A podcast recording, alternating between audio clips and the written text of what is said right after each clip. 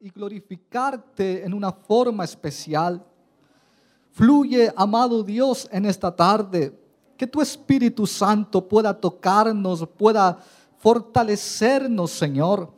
Que a través de las alabanzas, de los cánticos, Señor, pueda fluir tu presencia hacia nosotros. Y que pueda, Señor, ser algo diferente, algo especial en nuestras vidas. En el nombre de Jesús, glorifícate en una forma gloriosa. Lo necesitamos, Señor. Hemos venido a buscar de ti, hemos venido a adorarte, hemos venido a exaltarte y nos presentamos ante ti, Señor. Perdona nuestros pecados, nuestras maldades, Señor. Déjanos libres en esta tarde. Perdónanos en tu sangre preciosa para poder levantarnos y adorarte en el nombre de Jesús, para la gloria de tu nombre. Amén y amén. Santo es el nombre del Señor. Puede ponerse en pie para que cantemos a Dios, para que adoremos el nombre del Señor junto al grupo Renuevo. Amén. Dios les bendiga.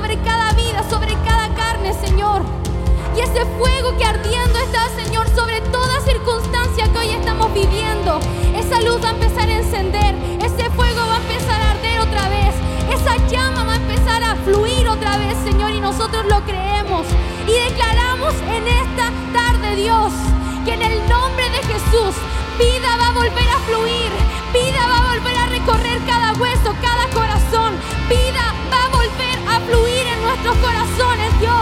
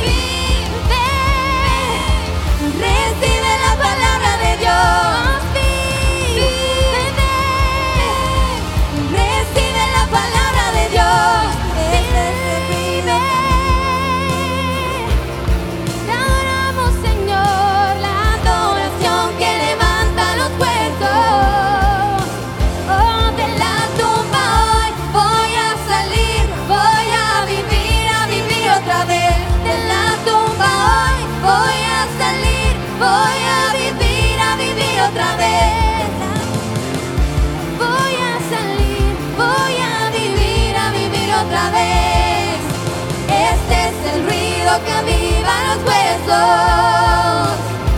Creemos, Señor.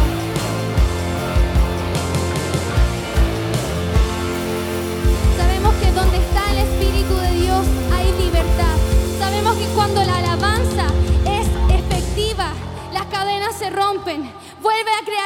Vuelva a levantarse el espíritu de aquel que está cansado, de aquel que está agobiado, de aquel que ha perdido la esperanza. Vuelve a renacer porque ve la luz de nuestro Señor fluyendo en este lugar. Adoremos y exaltemos el nombre del Señor. Siento redención en el aire, fluyendo como olas de perdón.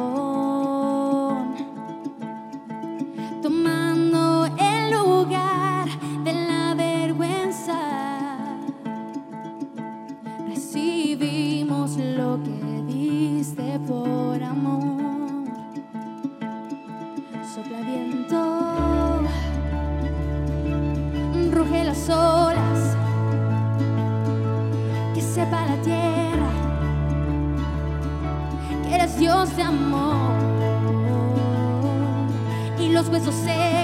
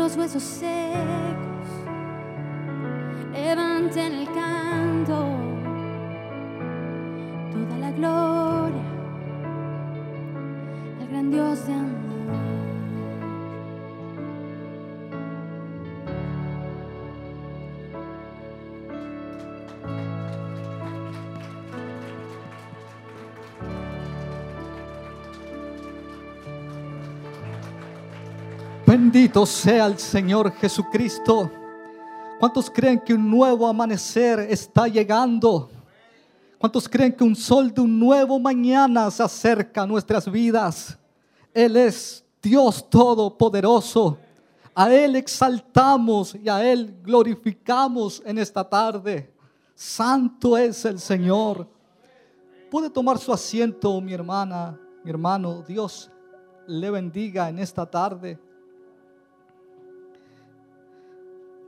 Quisiera que usted pudiese reflexionar y también meditar en lo que David decía en Salmos 63. El versículo 1 dice, Dios mío, eres tú. De madrugada te buscaré. Mi alma tiene sed de ti. Mi carne te anhela en tierra seca y árida donde no hay aguas para ver tu poder y tu gloria. Así como te he mirado en el santuario, porque mejor es tu misericordia que la vida. Mis labios te alabarán y así te bendeciré en mi vida en tu nombre alzaré mis manos. Como de meollo y de grosura será saciada mi alma. Y con labios de júbilo alabará mi boca. Mire lo que David está diciendo en este versículo. Que alabará a Jehová y con labios de júbilo exaltará el nombre del Señor. El verso 6 dice, cuando me acuerde de ti en mi lecho, cuando medite en ti en las vigilias de la noche, porque has sido mi socorro y en, las, y en la sombra de tus alas me, me voy a regocijar, decía David. Vamos a orar a Dios, vamos a buscar de la presencia de Dios. Él es nuestra fortaleza. Él es nuestro pronto auxilio en las tribulaciones. Porque ha sido mi socorro. Él es nuestro socorro, nuestro pronto auxilio. Amado Dios, en el nombre de Jesús vamos ante su presencia una vez más para darte gracias por todo tu amor, por todo lo que realizas en nuestras vidas cada día. Porque si estamos aquí, Señor, si hemos llegado hasta aquí, es porque tú lo has permitido, Señor. Porque has sido nuestro socorro en este tiempo de aflicción porque nos has sostenido, porque nos has guardado, Señor, de todo mal, amado Dios. Y que estamos, Señor, finalizando un año, estamos finalizando una temporada, amado Dios, y hasta ahora hemos visto tu mano a nuestro favor. Te damos gracias por tu cuidado y por tu bondad maravillosa. No sabemos qué nos prepara el mañana, no conocemos el mañana, Señor. Pero entendemos que si te buscamos y estamos en ti, Señor, nos guardarás de todo mal. Bendícenos en una forma especial, Señor. Bendice a tu pueblo, a tus hijos, a tus hijas aquí reunidos, Señor. Que tu presencia les alcance en esta tarde, que tu presencia les fortalezca a través de la radio, a través de la televisión, que tu presencia llegue a muchas personas en esta tarde y que pueda, Señor, traer fortaleza a ellos. En el nombre de Jesús. Oh Dios, te bendecimos y te adoramos a ti. Gracias por tu amor y por tu bondad. Nos levantamos de esta oración creyendo que estarás con nosotros para la gloria de tu nombre. Amén. Y amén. Santo es el nombre del Señor. Él es digno de alabanza puede ponerse en pie para exaltar el nombre de Dios y seguir adorándole, seguir glorificándole. Él habita en medio de la alabanza de su pueblo. Oh, cuando alza sus manos, Él estará fluyendo en nuestras vidas. Cantemos junto al grupo Renuevo. Dios les bendiga.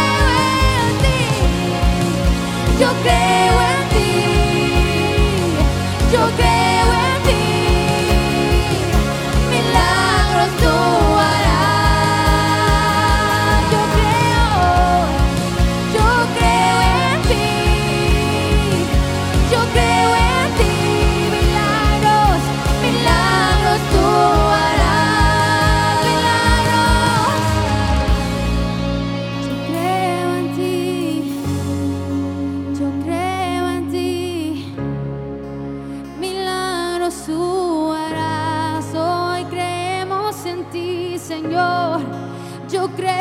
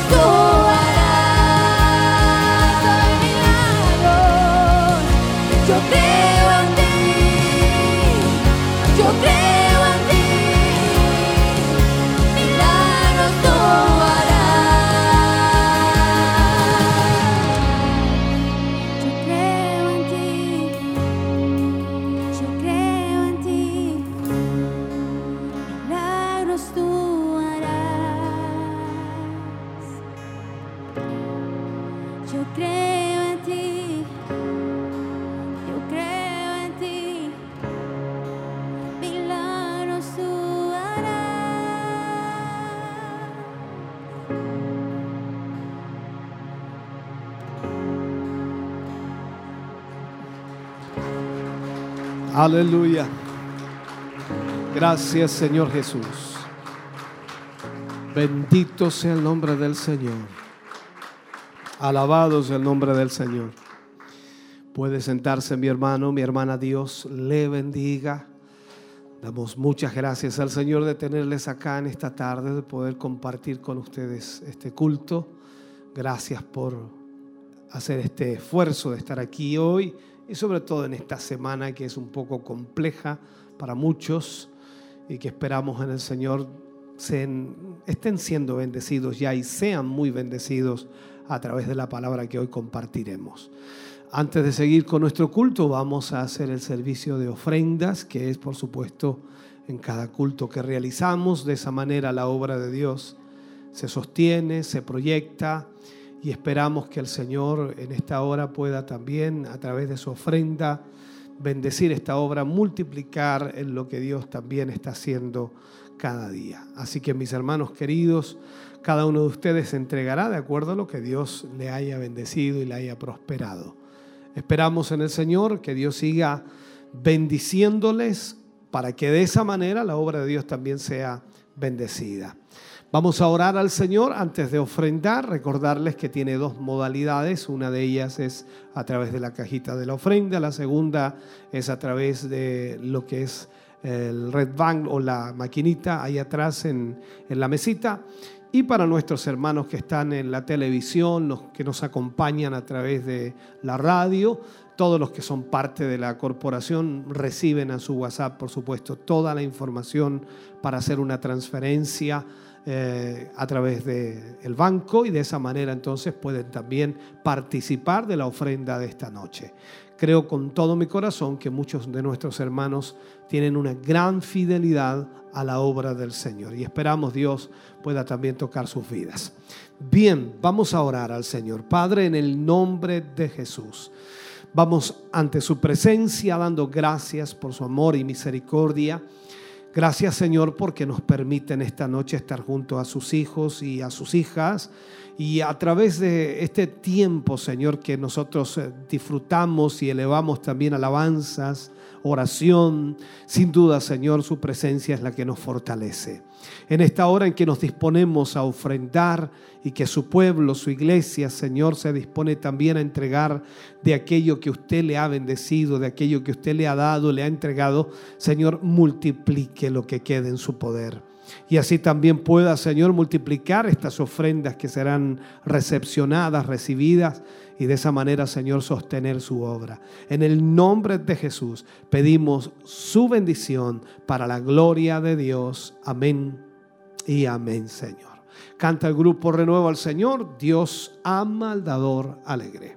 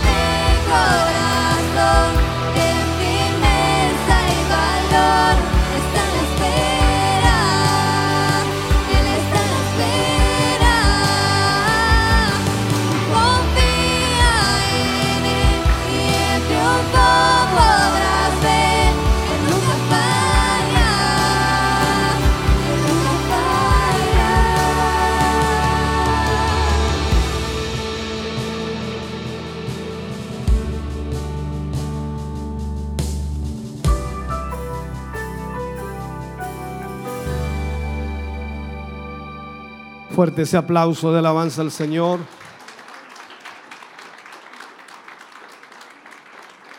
Gracias Señor Jesús. Aleluya.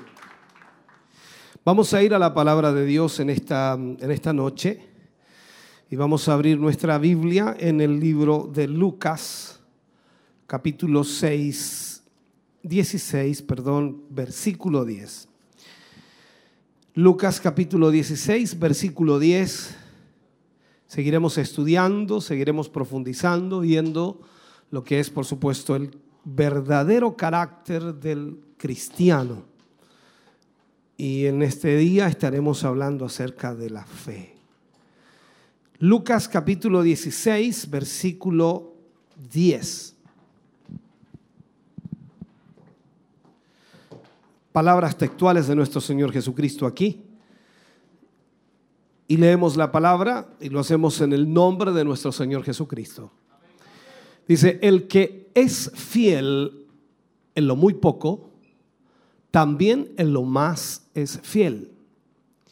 Y el que en lo muy poco es injusto, también en lo más es injusto. Leámoslo de nuevo para que de alguna manera lo memoricemos. El que es fiel en lo muy poco, también en lo más es fiel. Y el que lo muy poco es injusto, también en lo más es injusto. Oremos al Señor. Padre, en el nombre de Jesús vamos ante su presencia, dando gracias por su amor, misericordia y bondad. Gracias porque nos permite en esta hora, Señor, junto a su iglesia, poder estudiar lo que es su palabra. Y de esta manera, Señor, también entender lo que será esta temática para nuestra vida. Le agradecemos, Señor, su gran bondad y su gran misericordia. Y esperamos con todo nuestro corazón que usted nos hable, que usted nos ministre y que nos guíe a través de esta palabra. En el nombre de Jesús lo pedimos. Amén y amén, Señor. Fuerte ese aplauso de alabanza al Señor.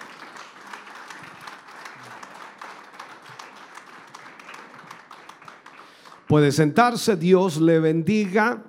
Vamos entonces a hablar en el día de hoy de la fe. Viendo lo que es el carácter cristiano o el carácter de un cristiano, entra también lo que es la fe. Y por supuesto, debemos analizar muy profundamente esto. en la Biblia aparece em, una palabra tanto en el griego como también en el hebreo, cuando vamos a las traducciones y a los originales, y esta palabra se traduce como fidelidad, fidelidad. Tiene dos traducciones diferentes. Por ejemplo, en del hebreo está la palabra emuna, eh, que usualmente se traduce como fidelidad y también tiene el sentido de genuinidad, confiabilidad, constancia y también incluso agregamos honestidad. De ahí entonces nosotros entendemos que esta palabra fidelidad debe existir en el carácter del cristiano. En el griego tenemos la palabra que es pistis y para la traducción es lo mismo, fidelidad. Sin embargo, también se traduce como fe. Entonces, si hablamos de la fidelidad, hablamos de la fe. Cuando alguien es fiel es porque también tiene fe. Pero vamos a profundizar aquí. En muchas versiones de, la Biblia, la palabra griega pistis, tal como suena así, que figura, por ejemplo, en el libro de Gálatas 5:22, que es la cita en realidad que marca esa palabra en el original y en, el, en lo que es la versión, ha sido traducida de allí, de pistis, a la palabra fe, mientras que en otras se traduce como fidelidad, literalmente. Allí aparece como palabra fe, pero en otras se traduce como fidelidad. Sin embargo, aquí nos preguntamos nosotros cuál es la correcta traducción de esta palabra. ¿Será fe o será fidelidad? Cuando examinamos entonces los diccionarios del griego, encontramos, por ejemplo, que la palabra pistis generalmente, generalmente tiene el sentido activo de fe, indicando, por supuesto, la acción, la acción de confiar en alguien. O sea, la palabra pistis se traduce como fe cuando tiene el enfoque de algo activo o la acción de confiar en alguien. Pero en algunas ocasiones puede tener el sentido pasivo que implica entonces ser confiable. En este segundo caso se puede traducir entonces como fidelidad. Fidelidad. Y en esta, por supuesto, en esta cualidad que el cristiano debe tener y que tiene que ser única también, que es preciosa, que es importantísima dentro de la vida cristiana, porque esta palabra o esta forma de vida, este carácter, refleja, por supuesto, lo que Dios quiere que nosotros tengamos. Es, de alguna manera, eh, lo que nosotros debemos demostrar a Dios, porque mostramos, ¿cierto?, lo que le amamos a Él. Pero al mismo tiempo, esta palabra fidelidad demuestra también el carácter de Dios como en lo que Él hace por nosotros, el gran amor de Dios por nosotros. A veces cantamos esa alabanza que dice, tu fidelidad es grande. Y lo aplicamos al amor de Dios que Él ha tenido para con nosotros, que aún siendo pecadores, Cristo murió por nosotros. Entonces la fidelidad de Dios es la muestra del amor que Él tiene por nosotros y así lo declaran, por supuesto, las escrituras. Ahora, la fe es un don de Dios. Todo lo cuando lo leemos y lo estudiamos sabemos que la fe es un don de Dios. Y cuando vemos entonces que la fe es un don de Dios por medio del cual nosotros creemos en una realidad que todavía no existe. Creemos en Dios, tenemos fe en Dios, pero al mismo tiempo tenemos fe en lo que Dios dice que va a ocurrir y que va a suceder y que va a venir y que se va a realizar. Entonces, creemos en esa realidad que aún no existe. A eso se le llama convicción, una fuerte convicción que nos aferra, por supuesto, a la esperanza en Cristo Jesús. Él ha prometido para nosotros un cielo nuevo, una tierra nueva. Él ha prometido que nos vendrá a buscar. Y usted está esperando, ¿no? Que Él venga a buscarlo. Claro que sí. Entonces, alguien puede decirle, pero eso no ha pasado. ¿Cómo tú puedes creer en algo que no ha sucedido? Pero es que Él lo dijo. Y Él es fiel. Su fidelidad es grande. Y aplicamos entonces que nosotros creemos en Dios en lo que Él ha dicho que va a hacer. Entonces eso nos aferra a la esperanza de Cristo.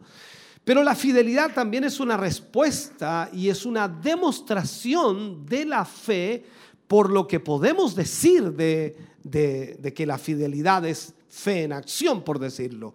Entonces, nosotros si decimos creer en Dios, debemos accionar también a través de esa fe que nosotros tenemos hacia Dios. Nadie puede decir yo creo en Dios y no hace absolutamente nada de lo que Dios pide que haga. Eso no es creer. Entonces, todo tiene que ir en un conjunto de cosas. Primero, creemos en Dios y que puede ser nuestra creencia muy pasiva, pero la fe y la fidelidad entonces debe llevarnos a accionar y tener convicciones sólidas y firmes y no vamos a dejar de servir a Dios ni vamos a hacer cosas que ofendan a Dios porque nuestra fidelidad a Dios está más que clara y nosotros tenemos nuestra convicción de lo que Dios ha prometido y que Él lo cumplirá. Entonces, la, fidelidad, hermano querido, desarrolla otras virtudes también en esto. Y estas virtudes deben eh, evidenciarse, demostrarse en nuestro lenguaje. Eso debe ser constante en nuestra vida de fe. Entonces, por ejemplo, la confiabilidad. Confiabilidad. Nosotros debemos confiar en Dios. Y le pregunta a su hermano, ¿usted y usted confía en Dios? Eh, amén, le va a decir el hermano. Claro, debemos confiar en Dios, en lo que Él dice, lo que Él ha, hecho y lo que Él hará. Entonces, también aparece allí la lealtad, ser leales a Dios. También aparece la palabra eh, constancia, o sea, ser constantes en nuestra consagración, en nuestra búsqueda, en nuestra asistencia, en nuestra colaboración, en fin. También está la palabra integridad. Todo esto nace de la fidelidad, integridad. También está firmeza, determinación y por último podemos hablar de la honestidad.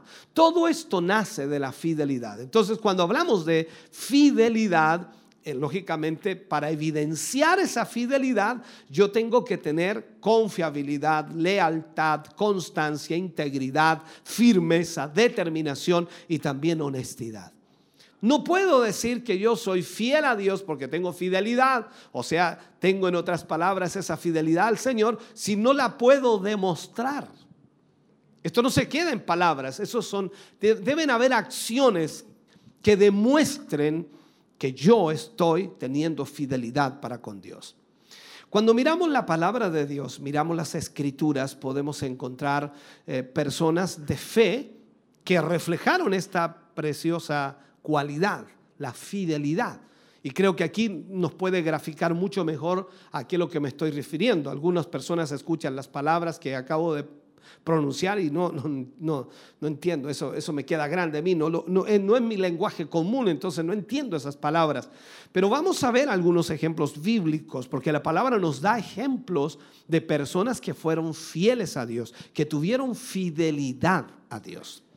Veamos primero un ejemplo que quizás no muchos lo toman, pero es importante. Yo lo uso normalmente cuando hablo acerca de los novios o, o el noviazgo la fe de Eliezer. ¿Quién era Eliezer? El siervo de Abraham.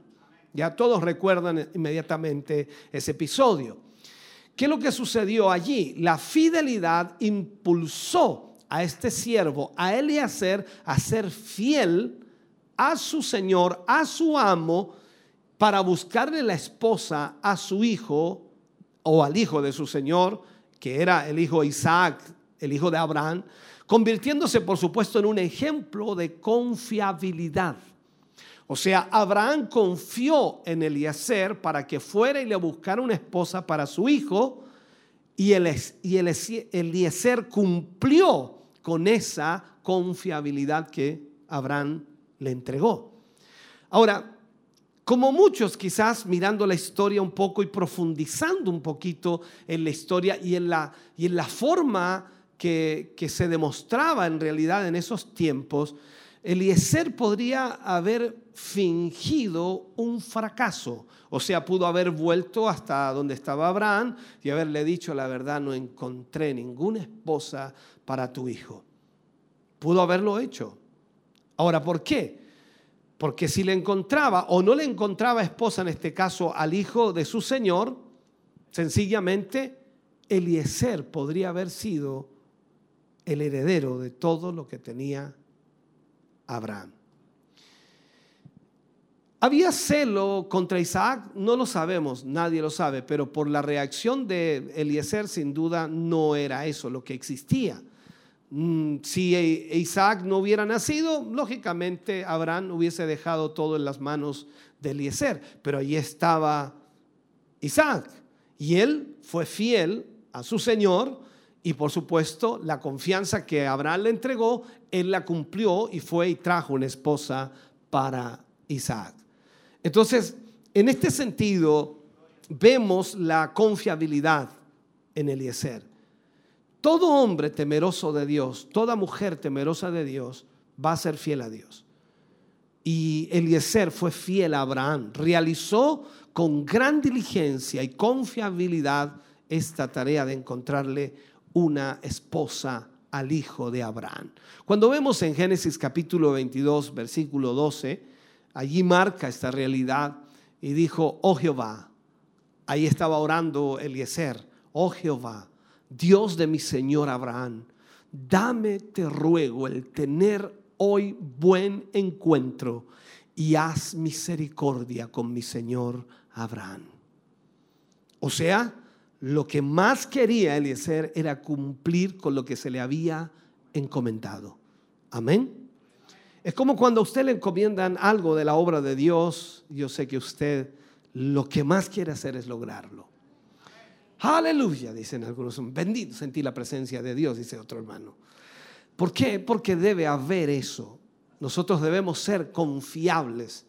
Que alguien confíe en nosotros y nos dé una responsabilidad porque nosotros vamos a cumplirla. Amén.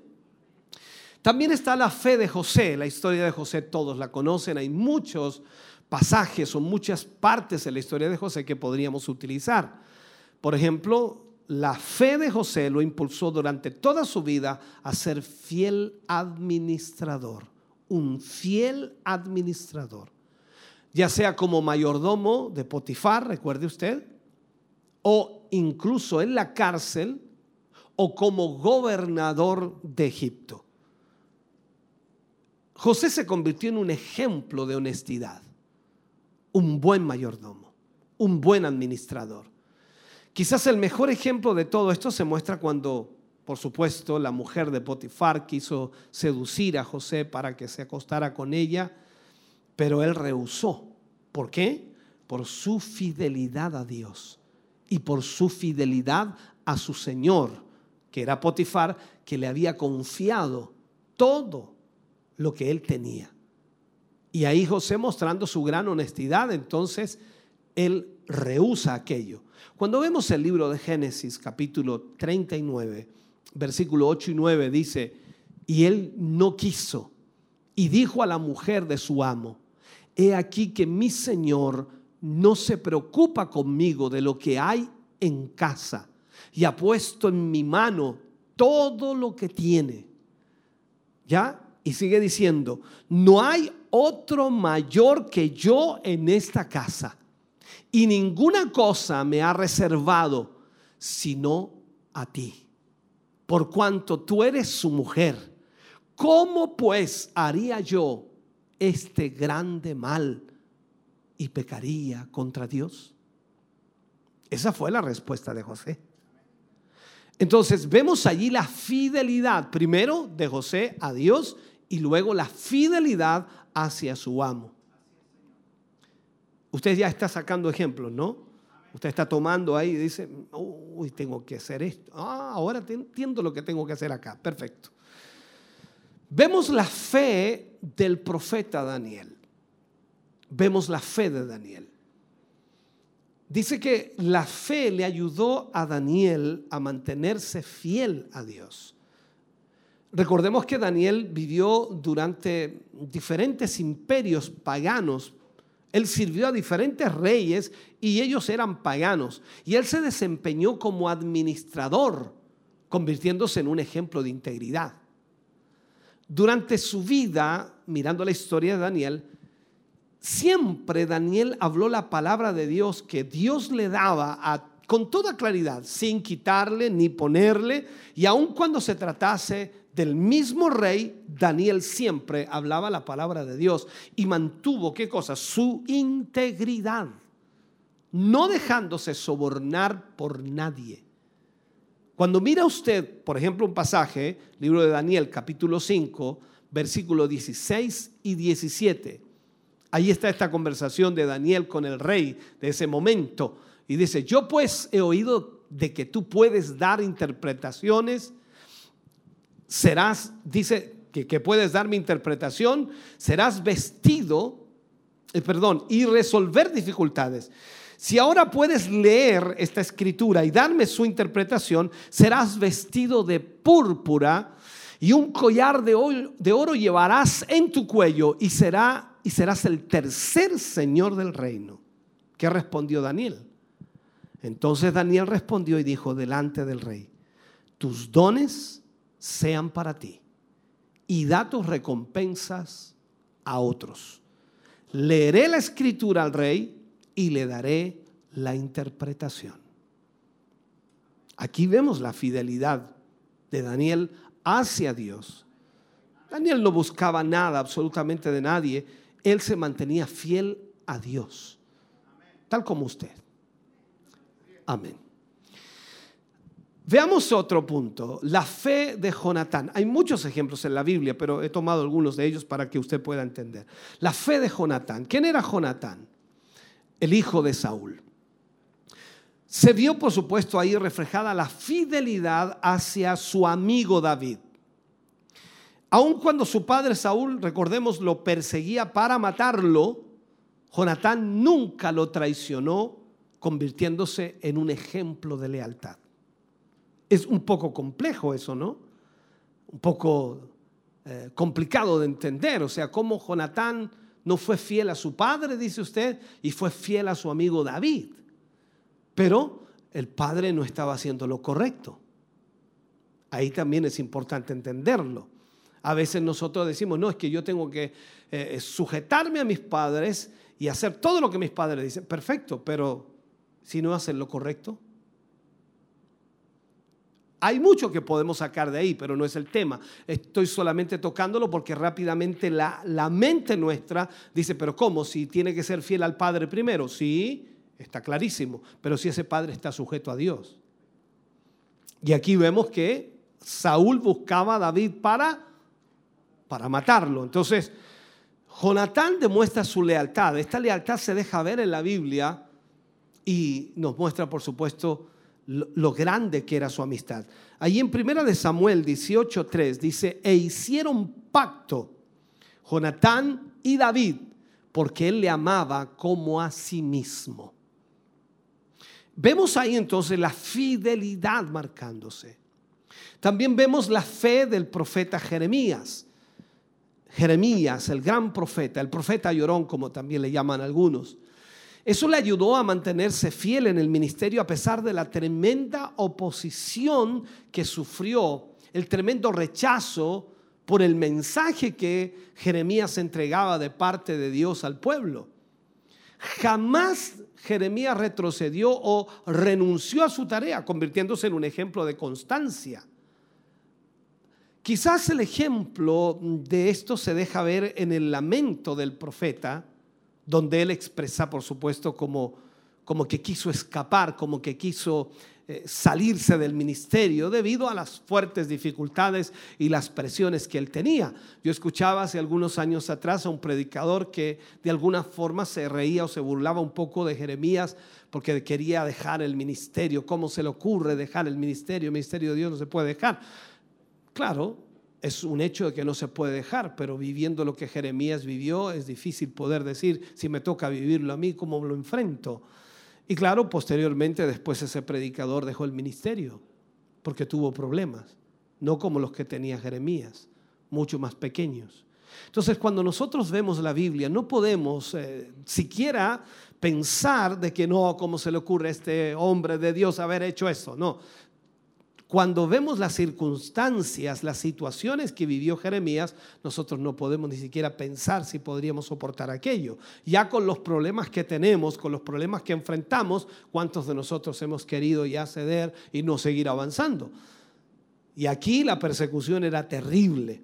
Entonces Jeremías tratando allí de, huir debido a esas fuertes dificultades, no pudo, sino que se mantuvo constante en la tarea que el Señor le había llamado porque Dios lo había llamado a hacerlo. Veamos una cita para que entendamos. Jeremías capítulo 20, versículos 7 al 9. Allí habla, dice, me sedujiste, oh Jehová, y fui seducido. Más fuerte fuiste que yo y me venciste. Cada día he sido encarnecido, cada cual se burla de mí. Porque cuántas veces hablo, doy voces, grito, violencia y destrucción, porque la palabra de Jehová me ha sido para afrenta y escarnio cada día. Y dije, no me acordaré más de él, ni hablaré más en su nombre. No obstante, había en mi corazón como un fuego ardiente metido en mis huesos. Traté de sufrirlo y no pude. La constancia, fidelidad, Veamos la fe del apóstol Pablo. Me encantaría pasar por toda la Biblia, ¿no? Hay una cantidad de ejemplos. La fe del apóstol Pablo. Esto es hermoso, hermano querido, el ejemplo de fidelidad de Pablo, el cual se muestra a lo largo de todo su ministerio. Él escribió 14 epístolas, por lo tanto hay mucho que extraer de allí del apóstol Pablo. A pesar de las pruebas, a pesar de las dificultades, jamás Pablo se apartó de su objetivo de predicar la palabra de Dios, aun cuando esto, por supuesto, lo llevó a su propia muerte. Él fue un ejemplo de determinación, un ejemplo de determinación. Su fidelidad entonces al Señor se transformó en una determinación. Y sus propias palabras lo declaran así. Veamos el libro de Hechos capítulo 20, versículo 24. Dice, pero de ninguna cosa hago caso, ni estimo preciosa mi vida para mí mismo, con tal que acabe mi carrera con gozo y el ministerio que recibí del Señor Jesús para dar testimonio del Evangelio de la gracia de Dios. O sea, ¿qué podemos decir aquí, hermano querido? Podemos aseverar que la fidelidad es un elemento clave en nuestra vida cristiana. No podemos hablar de ser cristianos si no somos fieles a Dios. No debemos olvidar que vivimos en un mundo donde la fidelidad prácticamente no existe. Vemos hoy día afuera, en el mundo, en la sociedad, los matrimonios se separan, la gente se engaña, la gente estafa, la gente roba, la gente daña, en fin, ponga todo lo que quiere. La fidelidad no existe. Entonces difícilmente podemos encontrar personas en las cuales podemos confiar ahí afuera. Y aún la misma escritura lo declara. En el libro de Proverbios capítulo 20 versículo 6 dice, muchos hombres proclaman cada uno su propia bondad, pero hombre de verdad, ¿quién lo hallará? ¿Cuántas personas hoy día se consideran buenas? Hoy conversaba por la mañana con una persona, casi una hora por teléfono, y él consideraba que su punto de vista o su forma de ver las cosas era correcta. Yo lo llevaba a la palabra. Y él seguía opinando de acuerdo a su pensamiento y lo volvía a llevar a la palabra. Y así estuvimos durante una hora. Y usted no me creerá, no lo pude convencer. Así que al final le dije, mire, es su criterio. Yo miro la escritura. No puedo hacer otra cosa. Si usted quiere caminar así o usted quiere vivir así, usted quiere hacerlo así, es problema suyo. Muchos hombres proclaman cada uno su propia bondad. Pero hombre de verdad, vuelvo a decirlo, ¿quién lo hallará?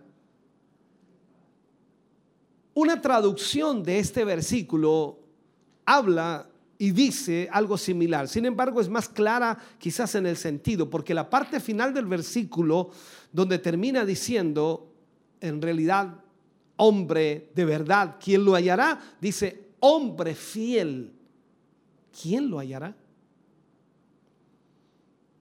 Entonces aquí vemos que la fidelidad es algo fundamental en el carácter del cristiano. Y es que la fidelidad, hermano querido, en una persona es una cualidad escasa, muy escasa, difícil de encontrar.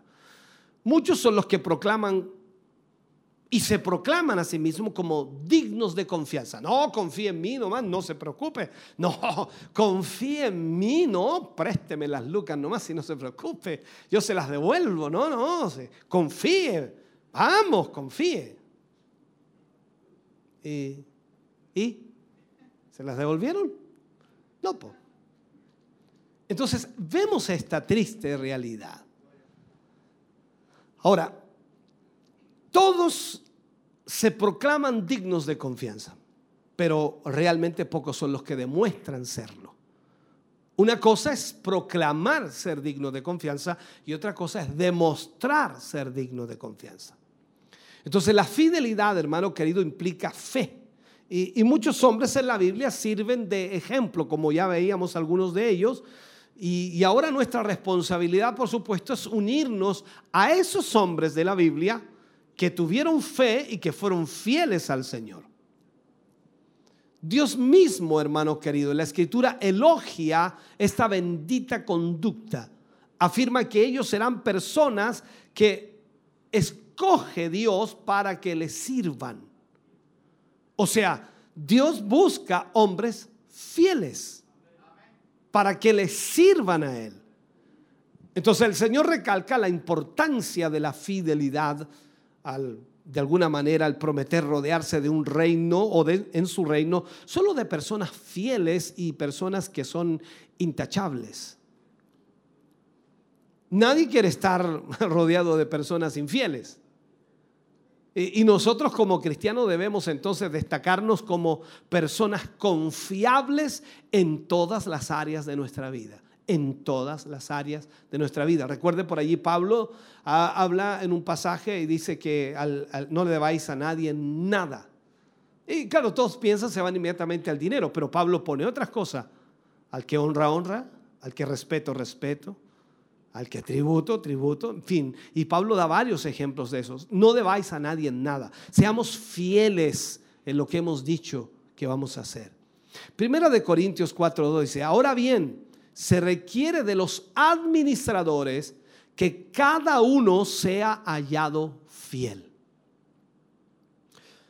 No voy a hacer la pregunta todavía porque lógicamente sería un poco incómoda, pero la voy a hacer más adelante cuando ya esté por cerrar mi mensaje. Y la pregunta para que mientras la medite, la pregunta será, ¿es usted fiel al Señor? Déjelo ahí porque la voy a hacer al final casi del mensaje, así que usted mientras tanto analiza, ¿ya? Ahora, el cristiano siempre debe tener la convicción de que nada de lo que posee es suyo propio. Esto se complica aquí, porque todos pensamos que esto es mío, esto es mío, esto es mío, esto es mío, esto es mío. Lo digo así para que usted piense en lo que usted tiene. Dice, esto es mío, esto es mío, esto es mío, esto es mío.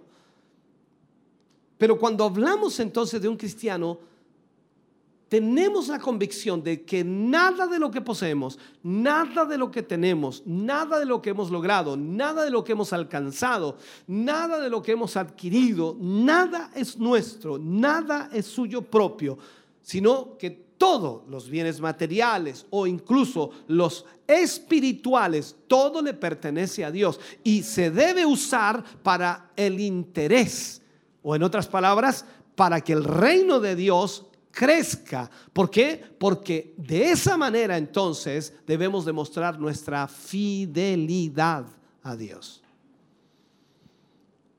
Eso es lo que debe suceder. Ahora, la fe, hermano querido, es nuestra verdadera garantía. La fe.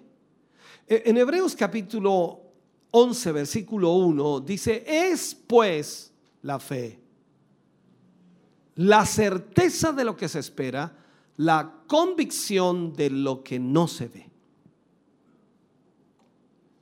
En primer lugar dice que la fe es la certeza de lo que se espera. La palabra que se traduce como certeza es jupóstasis y puede traducirse también como sustancia. Ahora, en este sentido, la fe es como la materia prima de la cual nuestra confianza se construye. Y esa fe siempre mira hacia el futuro. O sea, las cosas que están por delante, las cosas que están por venir, que son la garantía que tenemos, por supuesto, para recibir lo que tanto esperamos en Dios.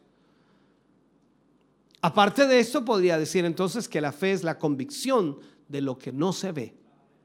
Y la palabra convicción proviene del griego alekhos, la cual nos habla de una convicción basada en pruebas. Por tanto, la fe es, es la convicción de algo que, que no se visualiza materialmente, pero se cree como algo que ya existe. ¿Usted cree en el cielo? Hagamos este ejercicio. ¿Usted cree en el cielo? ¿Cuántos creen en el cielo aquí? Levanten la mano los que creen en el cielo. ¿Y cómo creen en el cielo si no lo ha visto?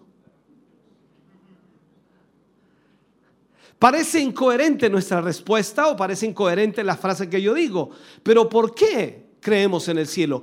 Punto número uno, porque Dios dice que hay un cielo. Porque su palabra dice que hay un cielo y eso crea convicción en mí y en usted. Ahora, usted eso se lo dice a una persona inconversa y esa persona inconversa le va a decir todo lo que quiera decirle porque nunca le va a creer. A usted y a mí nos costó creer esto, pero una vez que lo creímos, nuestra convicción nos asegura de que eso es real aunque no lo hayamos visto. Entonces, aunque no lo visualicemos espiritualmente, pero creemos que ya existe. Entonces, basado en todo esto, podemos ver que es en función de esta virtud que el creyente está viviendo constantemente y siempre mirando hacia el futuro con plena certeza y aún más colocando, hermano querido, su esperanza, mi esperanza, su esperanza en las cosas que no, no, no vemos. Porque imagínese usted y yo, Estamos aquí en este momento esperando que Cristo venga a buscarnos. Eh, para la sociedad de hoy dice ciencia ficción. Eso no, no, eso sucede solamente en las películas. Pero la Biblia dice que sonará la trompeta del Señor. Los muertos en Cristo resucitarán. Ahora, a ver, yo no he visto ningún muerto resucitar todavía en toda mi vida que llevo. ¿Usted? ¿Tampoco? Pero creemos que los muertos resucitan. Yo creo que Lázaro resucitó. No estaba allí, no lo vi, no, no tengo parientes que me digan, eh, sí, yo lo vi. No, no, no he visto nada de eso. Pero la Biblia me dice que Lázaro resucitó. Los testigos como Mateo, Marco, Lucas y Juan dijeron, Lázaro resucitó. El hijo de la viuda de Naín resucitó. La hija de Jairo resucitó. Y alguien más podría decir, bueno, pero esos tres. ¿Y qué hablar de Pablo cuando resucitó a Utico? Ahora, en esto entonces nosotros creemos que lo que dice la palabra de Dios es verdad. Y el Señor nos dice que sonará la trompeta y Él vendrá por nosotros y nos arrebatará y nos llevará al cielo. Bendito sea el nombre del Señor. Y eso lo creemos con todo nuestro corazón.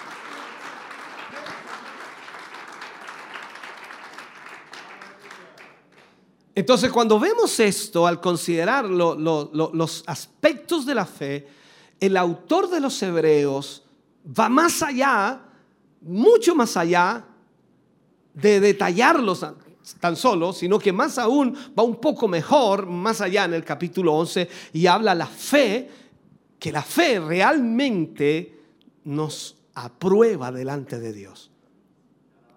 Cuando usted y yo tenemos fe, entonces significa que somos fieles a Dios. La, misma palabra del Señor en, en Hebreos dice que todo aquel que cree en Dios o que cree en Dios debe acercarse a Dios y creer que le hay. Y que es galardonador de los que le buscan. Entonces, la Biblia dice en Hebreos 11.2, y esto es importante, porque por ella, hablando de la fe, por la fe, o porque por la fe alcanzaron buen testimonio los antiguos. ¿Quiénes eran los antiguos a que se refería Pablo? A los grandes hombres de Dios que también vimos ya algunos pocos hace poquito, ¿no? Entonces la palabra testimonio se traduce del griego martureo, de la cual proviene, por supuesto, la palabra mártir. ¿Ya? Y en este contexto significa entonces alguien que ha alcanzado un buen desempeño o un buen reporte, un buen testimonio. O sea, mi fe, su fe debe demostrarle a Dios por la fidelidad que tenemos hacia Él, que nosotros creemos en Él. Por tanto, solamente la fe nos dará la aprobación delante de Dios. Dice que el justo por la fe vivirá. O sea, la fe nos ayuda a comprender nuestro, nuestro origen al entender que todo, todo este mundo fue creado por la palabra de Dios. Nada, nada existe sin la palabra de Dios. Dios creó absolutamente todo. Ahora, alguien dice, no, pero es que ¿cómo le vas a, cargar todo a Dios? No, yo no creo que el Señor haya creado esta cerámica, no creo que haya creado esta madera, este vidrio, no, estas sillas, no, Dios no las creó, alguien las hizo, sí. Dios le dio la inteligencia al hombre y le dio la materia prima para hacer todo lo que existe. Yo no digo que Dios creó exactamente esto, pero le dio la materia prima, le dio la inteligencia para hacerlo. Y yo creo que usted y yo cuando trabajamos, Dios nos da la capacidad para hacer lo que hacemos. Por lo tanto, todo lo hace Él a través de nosotros.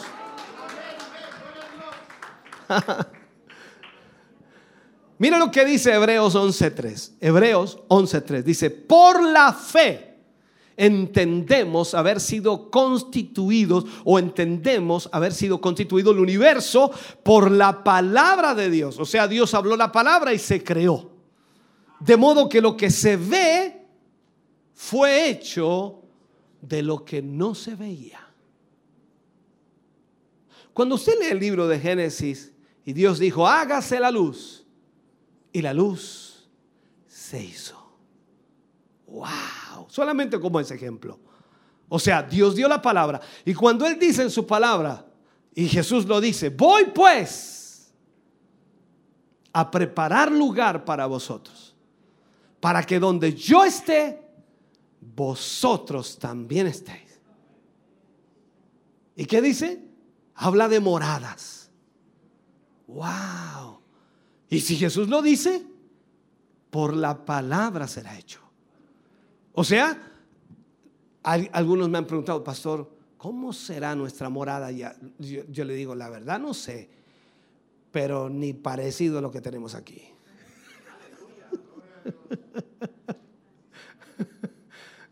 ni parecido a lo que tenemos aquí.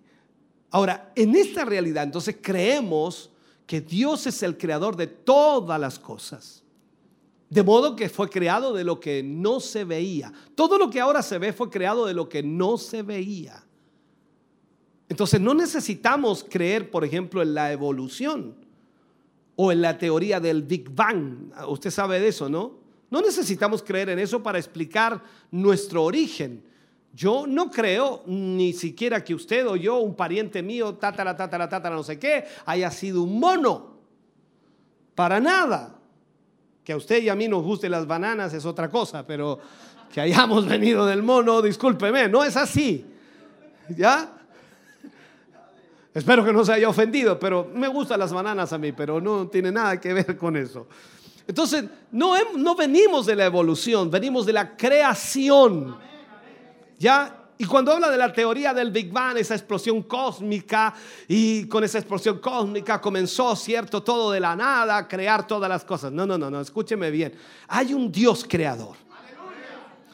Entonces no necesitamos creer en aquello para explicar nuestro origen, que pasaron millones de años para esto, millones de años para esto otro, millones de años para que le creciera una cola y después la cola se transformó en una pierna. Ya, Dios mío, esa cosa es histórica, ¿no? Y pasan millones y millones y millones de años. En realidad yo prefiero ir a la palabra de Dios cuando dice, y Dios creó.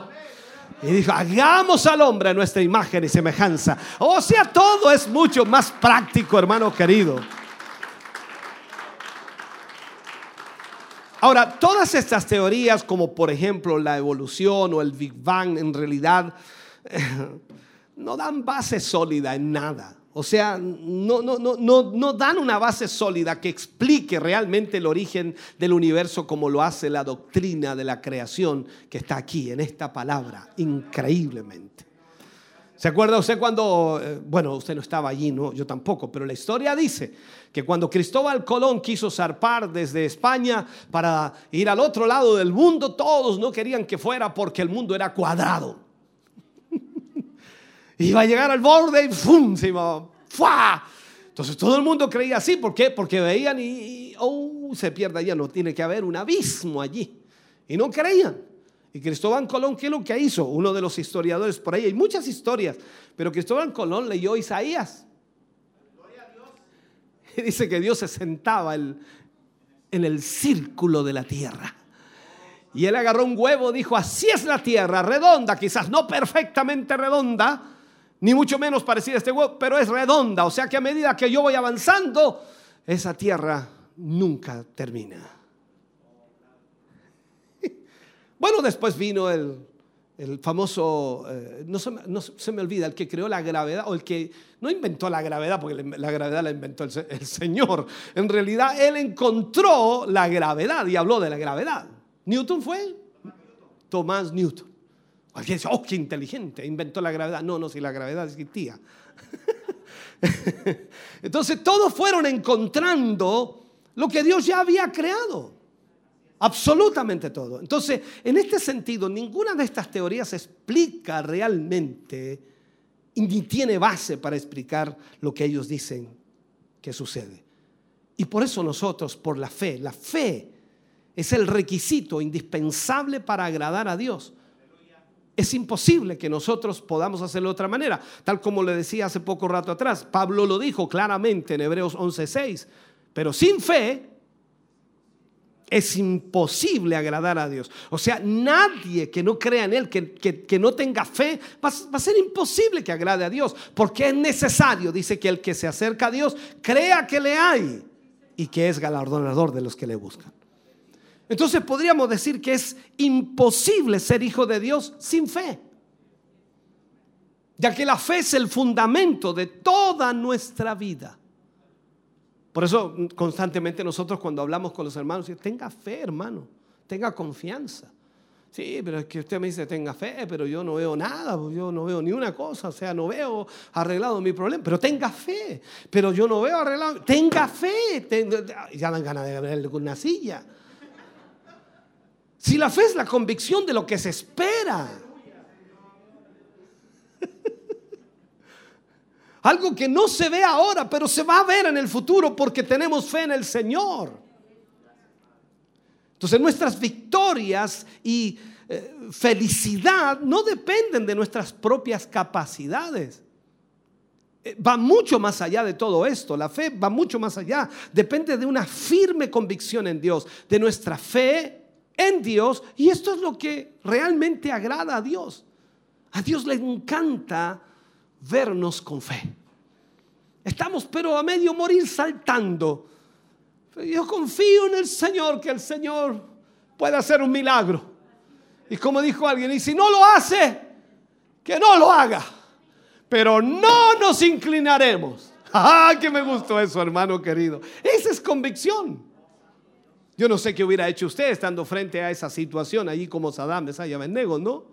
Pero ellos tenían fe, confiaban en su Dios, habían sido llevados como esclavos, estaban en tierra extraña, no podían adorar a su Dios como lo hacían en el templo, pero ahí estaban adorando a Dios igual, sirviendo a Dios con su fe puesta en el Señor. Nunca cedieron a sus convicciones, ellos siempre estuvieron firmes. Entonces, eso es fe. La fe no es solo una, una creencia, la fe debe ser viva y creciente. Nuestra fe tiene que ir aumentando cada vez. Lo enseñaba el domingo y, enseñaba de que eh, Dios nos ha dado una medida de fe, una medida de fe. Eh, y, todos tenemos una medida de fe y esa medida de fe en conjunto va a llenarlo todo.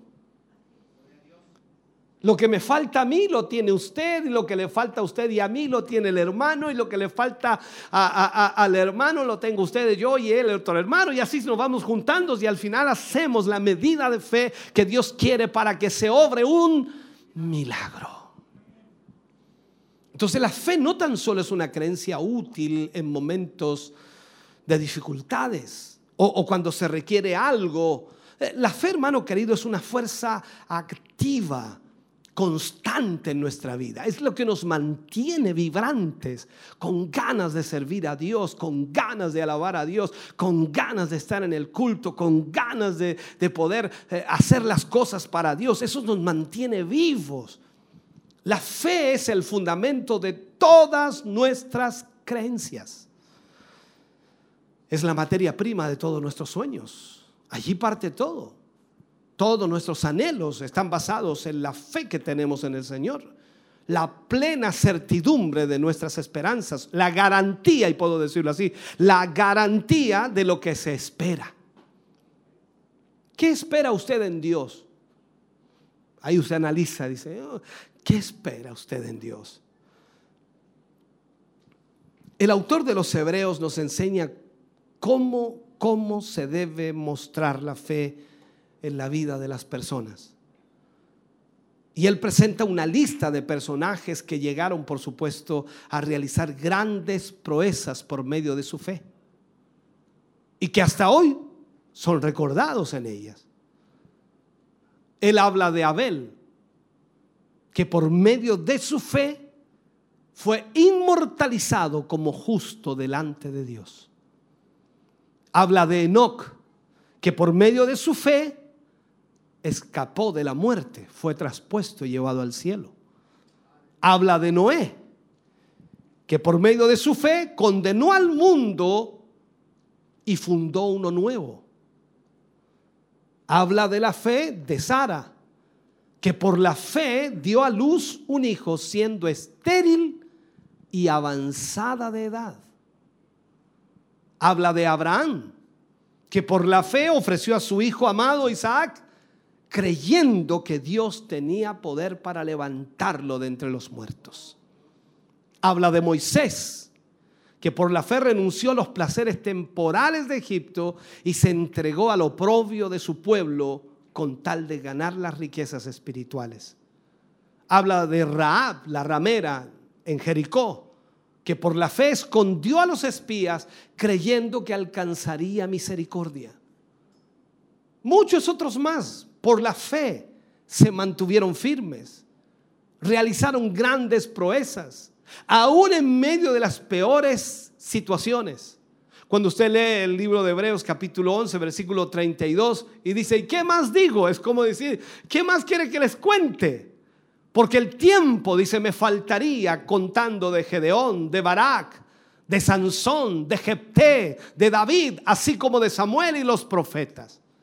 Y ahí sigue diciendo que por fe conquistaron reinos, que por fe taparon bocas de leones, que por fe, que por fe, que por fe, que por fe. ¡Wow! Es extraordinario. Usted lee ese, lee ese capítulo 11 del libro de Hebreos y termina, hermano querido, danzando solo en la casa.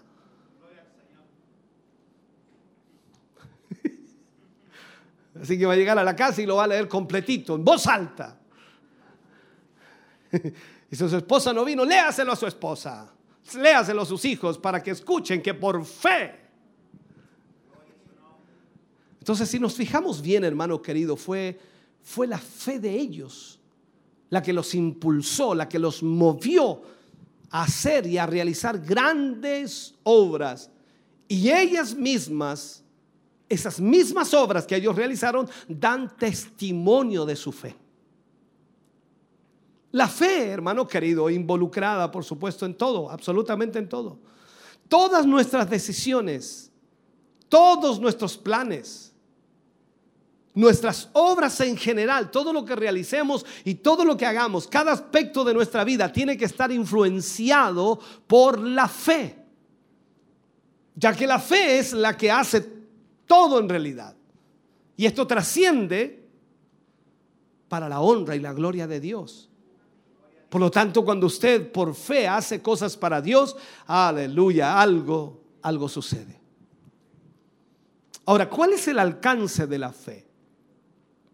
Hebreos 11, 33 al 37 dice, como les hablaba recién, que por fe conquistaron reinos, hicieron justicia, alcanzaron promesas, taparon bocas de leones, apagaron fuegos impetuosos evitaron filo de espada, sacaron fuerzas de debilidad, se hicieron fuertes en batallas, pusieron en fuga ejércitos extranjeros. Las mujeres recibieron sus muertos mediante resurrección, mas otros fueron atormentados, no aceptando el rescate a fin de obtener mejor resurrección. Otros experimentaron vituperios y azotes y a más de esto, prisiones y cárceles fueron apedreados, aserrados, puestos a prueba, muertos a filo de espada, anduvieron de acá para allá cubiertos de pieles de ovejas y de cabras, pobres, angustiados, maltratados.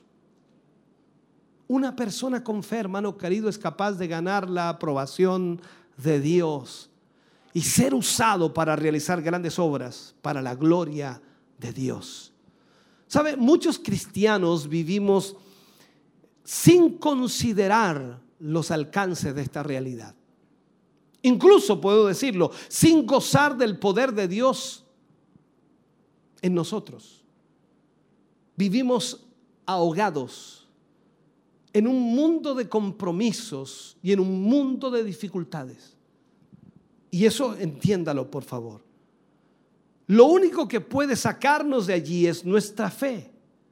Y esa fe tiene que evidenciarse en nuestra vida, tiene que cumplir el propósito de Dios constantemente. Y veremos la gloria de Dios en cada momento para que aún, puedo decir, aún los muertos resuciten. Nuestra fe debe trascender eternamente. Y en este sentido puedo decir y aplicar también de que aunque nosotros muramos, aunque nosotros partamos del escenario de esta tierra, la fe que nosotros teníamos va a dejar, hermano querido, el ejemplo y el testimonio de lo que hicimos para Dios, de lo que se logró en Dios por la fe. La fe es, es fruto del Espíritu. Y podemos observar la lucha entre el Espíritu y la carne, ya que se oponen entre sí. Y esto es constante. Y déjeme terminar con este mensaje, si puedo hacerlo. La carne siempre nos va a llevar a satisfacer nuestros deseos vanos, nuestros deseos temporales y puedo agregar también mientras mientras nosotros le demos lugar a la carne, estaremos siendo llevados constantemente hacia el pecado. Sin embargo, el Espíritu Santo, hermano querido, siempre nos lleva hacia Dios. La, la, carne nos lleva a dudar, a no creer. Y la incredulidad, por supuesto, es el peor pecado, ya que de este, de este pecado que es la incredulidad se derivan también todos los demás. Una vez que empezamos a dudar de la veracidad de la palabra de Dios, una vez que empezamos a dudar de lo que Dios ha dicho que Él va a hacer, empezamos a dudar de todas las demás cosas concernientes al reino de los cielos. Me desagrada totalmente cuando muchos predicadores comienzan a tratar de decir que esta palabra no, no está bien. No, es que hay una mala interpretación. No, es que esto no, no está en el original. Y esto otro aquí y de allá. Cuando la realidad es que buscan excusas para no creer en la palabra. El Espíritu Santo es el que nos permite conocer a Dios. Es el que nos permite darnos cuenta, hermano querido, que la palabra de Dios es la verdad. Y esto lo podemos, por supuesto, encontrar en, Juan 16, 13, cuando Juan enfoca esta verdad. Entonces, cuando encontramos la verdad, nuestra fe aumenta. Y, al conocer el amor, las profecías comienzan a cumplirse. Y, increíblemente es el más grande acto de amor de la historia de toda la salvación por medio de nuestro Señor Jesucristo. Todas las profecías del Antiguo Testamento se cumplieron en Cristo. En otras palabras, la fe que tuvieron los profetas, primero para profetizar, segundo para marcar la historia, para que el pueblo entendiera que vendría el Mesías y haría tal y tal cosa. Y allí estaba Jesús después apareciendo muchos años después para cumplir fielmente cada profecía, porque la salvación había llegado para esos hombres. Ahora, si leemos la Biblia sin fe, sin creer en ella como la palabra de Dios, se transforma simplemente en un libro. En un libro que ayudará al intelecto, que tendrá palabras sin trascendencia.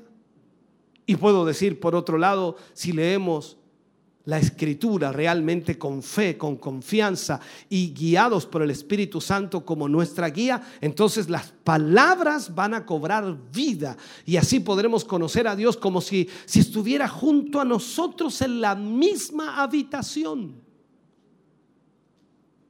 Entonces, como dije, la pregunta, ¿Tenemos la fe suficiente para que Dios nos muestre su gloria? ¿Podrá ver en nosotros el Señor el fruto de esa fe para ver su obra cumplida en nosotros? ¿Realmente tenemos fe en Dios? ¿Realmente confiamos en Dios y en su palabra? Son preguntas que solo usted puede responder. Dios ya lo sabe, pero usted debe analizarlo. Porque la verdad es que no hemos vivido cosas graves para poder decir que estamos muy probados. Porque cuando vemos a los hombres de Dios que tuvieron fe y creyeron en Él y todo lo que vivieron en realidad, wow, ya nosotros nos habríamos descarriado, ¿no? Pero por la fe, ellos hicieron todo aquello. Y ahora nos queda a nosotros ver su testimonio. Todas las obras que ellos hicieron hablan por ellos hasta este día. Por la fe en Dios lo hicieron. Y ahora usted y yo nos toca hacer exactamente lo mismo. Por la fe, vivir para Dios y hacer la obra que el Señor nos ha llamado. Póngase de pie, por favor, en esta hora. Póngase de pie. Aleluya.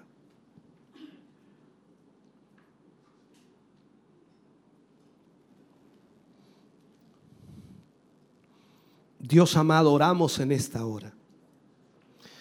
Te damos a ti muchas gracias, Señor, porque nos permites a través de esta palabra analizar primeramente nuestra vida, nuestra condición ante ti. Quizás a través de esta palabra logramos entender cuáles son nuestros problemas reales. Y quizás es nuestra falta de fe, nuestra falta de confianza en lo que tú has dicho que harás. Yo te ruego, Señor, en esta hora que, que tu Espíritu Santo nos guíe, que tu Espíritu Santo nos dirija, que tu Espíritu Santo, Señor, pueda abrir nuestra mente y corazón para entender lo que tú quieres que hagamos. Dios mío, habla a la vida de tus hijos. Yo creo, Señor, que las cosas más increíbles, más extraordinarias pueden suceder. Y confío plenamente en ti, Señor, que tú harás lo que has prometido cuando hayes hombres y mujeres que tengan fe en ti. Señor, bendigo a tu pueblo, a tu iglesia, a tus hijos y a tus hijas en esta noche. Aquellos quienes han estado, Señor, sintonizándonos a través de la radio, aquellos que están a través de la televisión, a través de la internet, en diferentes lugares, ciudades, pueblos, Señor, en diferentes sectores. Padre, extiende tu mano sobre ellos. Y que en esta noche, a través de esta palabra, puedan despertarse, Dios mío, a confiar en ti. Es pues la fe, la certeza de lo que se espera, la convicción de lo que no se ve. Señor, hoy creemos en cosas que nuestros ojos no han visto. Pero sin duda, Señor, lo veremos un día. Porque tu promesa no falta, porque tu promesa no falla. Y creemos firmemente, Señor, que todas tus promesas se cumplirán. Gracias, Dios eterno, por esta noche y por esta palabra. En el nombre de Jesús, bendecimos la vida de tus hijos y de tus hijas, Señor, para tu gloria. Amén.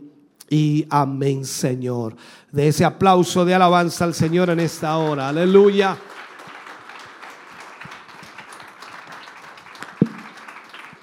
Bendito sea el nombre del Señor. Cantamos al Señor y luego oramos por todas las peticiones que nos hayan llegado. Bendiciones del Señor.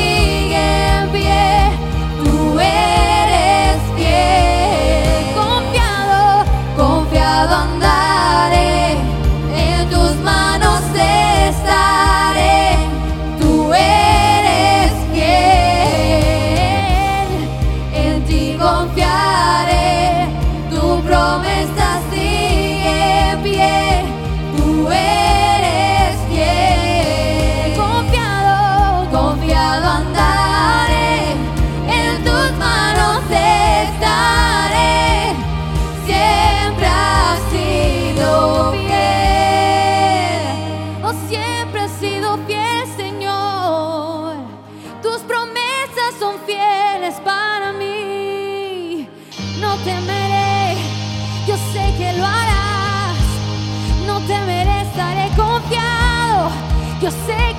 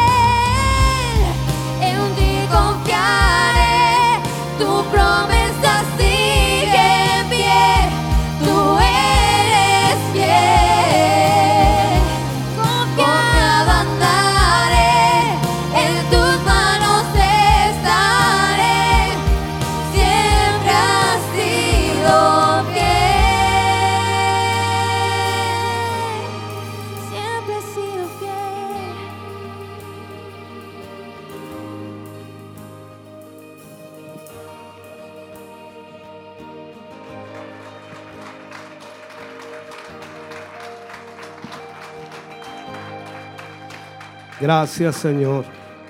Puede sentarse un momento, vamos a leer las peticiones que tenemos que nos han llegado hoy y estaremos orando por cada una de ellas, esperando que el Señor pueda responder a estas, a estas peticiones, por supuesto que hoy em, tenemos. Vamos a estar orando por hermana Elizabeth Hernández, pide oración por sanidad para su hermano y para su mamá. También vamos a orar por Evelyn Andrea Contreras Arellano, por Héctor Hernández San Martín, por Luz Eladia Hernández Larena, por Sergio Lara Barra, por Elton Hernández, por Eric Aedo, por Alexander Hernández, por Almendra Hernández, por Max Hernández, por Milton Soto, por la familia Medina Cares, por Jaimito Soto, por la hermana Inés Toro, por el hermano Renejo Frey hermana María Lara, por la familia Figueroa Rojas, por la hermana Fanny Ortiz, por hermano Héctor Pereira, por José Bao, por Matías Avilés, por José Riquelme, por Abel Sangüesa, por familia Solís Hermosilla, por Marcela Ortiz Martínez, por Ariel Seguel, por la familia Sandoval Caro, por el hermano Michel Caro, por la hermana Apolonia, por Paulina Riquelme, por la mamá de hermana Bárbara Prieto, por esposa de hermana mm, Karen Montesinos, por el esposo de la hermana Karen Montesinos, por Alejandra Venegas. Hay un agradecimiento acá, dice el matrimonio Muñoz Montesinos, agradece a Dios por su hija ayer cumplió tres años de edad. Dios les bendiga mucho. Vamos a orar al Señor por todas estas peticiones que hoy nos han llegado. Póngase de pie y oramos también para ser despedidos a nuestros hogares. Yo espero que se vaya meditando en la palabra. Como siempre les hago mención, eh, este mensaje queda grabado en Facebook, en YouTube y también queda, por supuesto, en la página. Ya mañana estará allí para que usted lo pueda ver o lo pueda oír o lo pueda leer. Por lo tanto, tiene bastante para poder de esa manera em, agilizar mucho más su mente en cuanto a la temática. Amén. Oremos al Señor. Padre, en el nombre de Jesús, vamos ante su presencia dando gracias por su gran amor y misericordia. Gracias porque nos permite en esta hora y en este momento, Señor, poder orar por nuestros hermanos, por nuestras hermanas y al orar, Señor, también por ellos creemos que su mano es extendida para sanar. Hay muchos nombres en este cuaderno, muchas situaciones difíciles y complejas, pero tú eres el Dios de los milagros, tú eres el Dios que sana, tú eres el Dios que liberta. Y te pedimos, Señor, que en esta hora y en este momento extiendas tu mano y puedas sanar al enfermo. Gracias, Dios mío, por todo lo que tú vas a hacer en cada uno de ellos. Creemos en esa bendición tuya, Señor. Ahora al retirarnos, nos vamos a nuestros hogares bendecidos, contentos, porque hemos sido bendecidos a través de la adoración, la alabanza y también a través de tu palabra. Nos vamos, Señor, contentos. En el nombre glorioso de Jesús. Amén y amén, Señor. Fuerte ese aplauso de alabanza al Señor. Dios les bendiga grandemente. Recordarles para este día sábado Sábado 25 tenemos nuestro culto de gracia aquí, en este templo. Ya lo vamos a hacer acá porque va a haber mucho tráfico, así que vamos a hacerlo acá. 25 aquí. El 26, que es domingo, lo hacemos en el templo corporativo. Amén. Dios les bendiga grandemente. Ya de regreso en los estudios de Televida y Radio damos gracias al Señor por este tiempo hermoso donde hemos podido escuchar palabras del Señor, eh, un culto especial, por supuesto, donde hemos escuchado el tema la fe. Estaba eh, muy eh, interesante, por decirlo así, el tema. Fue muy importante también para nosotros poder escuchar esta palabra y me quedo también con, con esa pregunta que nuestro obispo ahí hacía al final, que decía, ¿tenemos la fe suficiente para que Dios nos muestre su gloria y puede ver en nosotros su fruto hasta que su obra se vea cumplida? La verdad es que es una pregunta que, como decía él, debemos hacernos a nosotros mismos para que también podamos analizar nuestra vida y cómo está nuestra fe.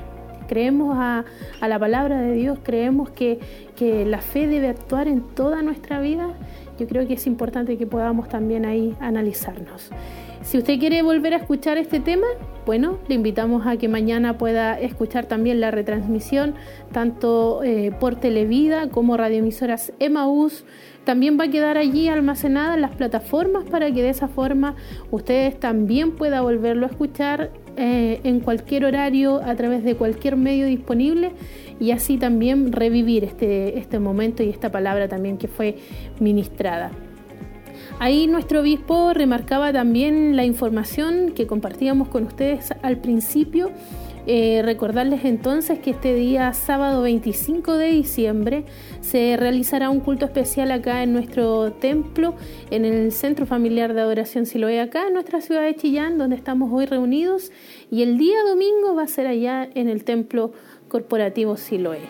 También el 31 de diciembre un culto de gratitud que también se va a estar realizando acá en este lugar a partir de las 9.30 de la noche para que ustedes también puedan estar ahí junto a, su familia, a quienes quieran también participar, puedan estar también en este lugar.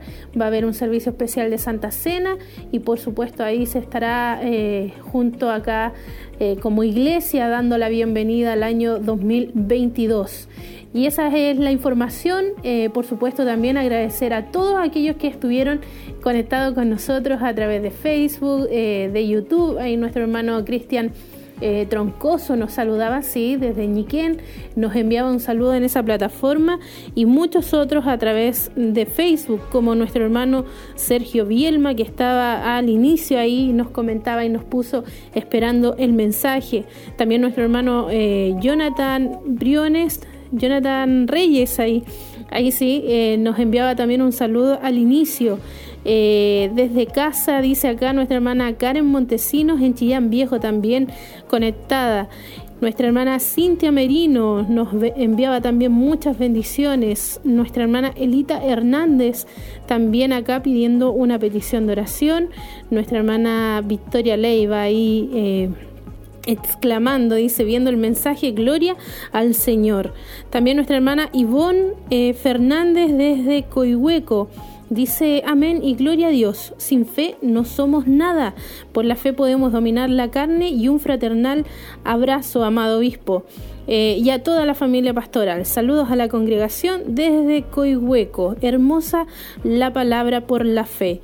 Ahí están entonces los saludos. ¿Los leí todos? Sí, los hemos leído todos ahí. Muchas gracias a nuestros hermanos. También se me quedaba ahí a nuestro hermano Alexis Muñoz. Eh, muchas bendiciones nos envía aquí. Así que agradecido por los, eh, los saludos, el cariño de ustedes también que están a través de estos medios de comunicación. Esperamos volvernos a encontrar nuevamente, si Dios así lo permite, en las siguientes transmisiones. Y por supuesto, la invitación es a que se quede en compañía de Radio Emisora de Televida y de todo lo que está también en las plataformas en Internet. Nos volvemos a encontrar próximamente, si Dios así lo permite. Bendiciones, que tenga una muy buena noche.